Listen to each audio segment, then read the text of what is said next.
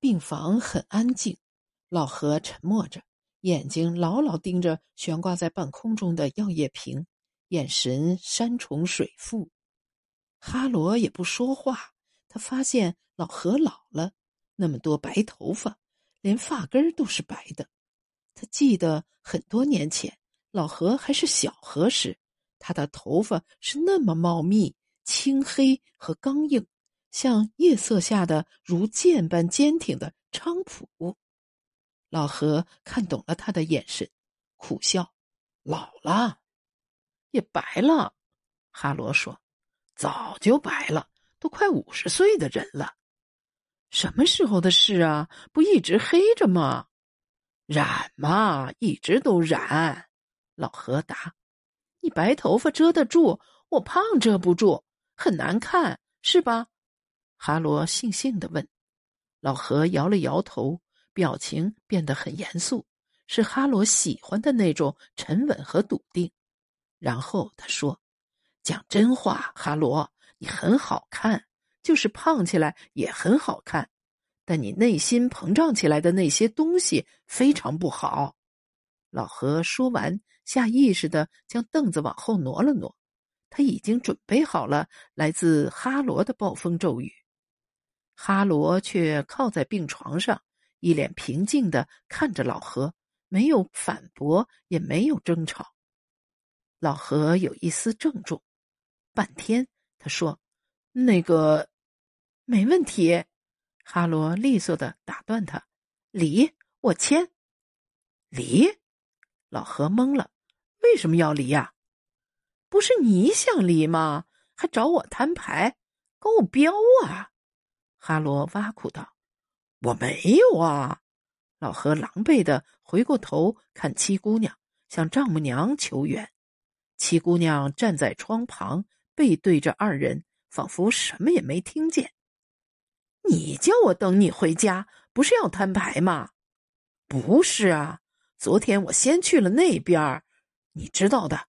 其实我和他之间就是吃吃饭，坐坐。”我跟他说，我不会再去了。老何吃力的解释着，他觉得自己既无辜又无赖，对调酒师耍无赖，在哈罗面前扮无辜。可是两口子走到这一步，并不全是他的责任。我也有责任。哈罗仿佛听到他心里的话，接过话题，认真的自我批评起来。我一心想当船老大。是我的错。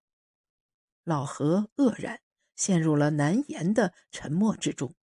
这么多年的抵抗，抵不过哈罗一句话，他终究还是败给了这个大气的女人。他一直想摆脱她的掌控，如今他表明要丢手，他却感觉自己成了一艘被遗弃的船，空荡荡的，那么孤单。哈罗也沉默。他无意再探究老何内心在想些什么，反正这个船老大他已经不想当了，他只是在心里默默盘算日子。后天就是大合祭了。妈，哈罗转过头，眼神柔软的看向站在窗边的七姑娘。夜深了，一轮明月照耀在她脸上，细瘦挺拔的身影。一如当年坚忍顽强，这么好一个妈，她居然和他吵了一辈子。后天大合祭，我陪你去月亮台。哈罗听到自己一字一顿的说：“古老的河流早已改道，当年繁华的码头如今沉寂一片，刺桐花也早过了花期。”但岁月在这里始终是慢的，青石板还在，木房子、吊脚楼也都还在。和繁华的都市相比，月亮台的一切都让人感觉不真实。漫步一级级清亮如镜的石台阶，七姑娘叩响一户户陈旧的木门。她准备了很多话要和他们说，但他们都老了。嫉妒的刺都化成了柔软的羽毛，不待他辩解，他们便打开门，烧开了茶水，用羽毛般重逢的温暖包裹着七姑娘，连连说：“不容易呀！当年，短短几个字，七姑娘足足等了半辈子。”窄街尽头有一扇门，七姑娘敲不开。哈罗知道。那是十九年前搬到月亮台的张家伯伯的院子。哈罗真正不想七姑娘回月亮台的原因，正是这个人和这扇门。七姑娘不知道缘由，退后几步，抬头打量小院的围墙和门楣。这是彭家老太的院子，难道人走了？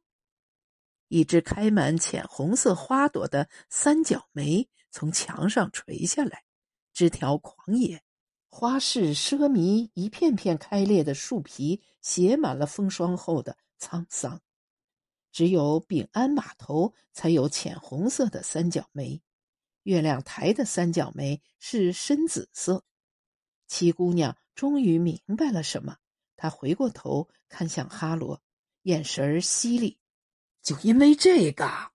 哈罗心虚的咽了下口水。他哪年搬来的？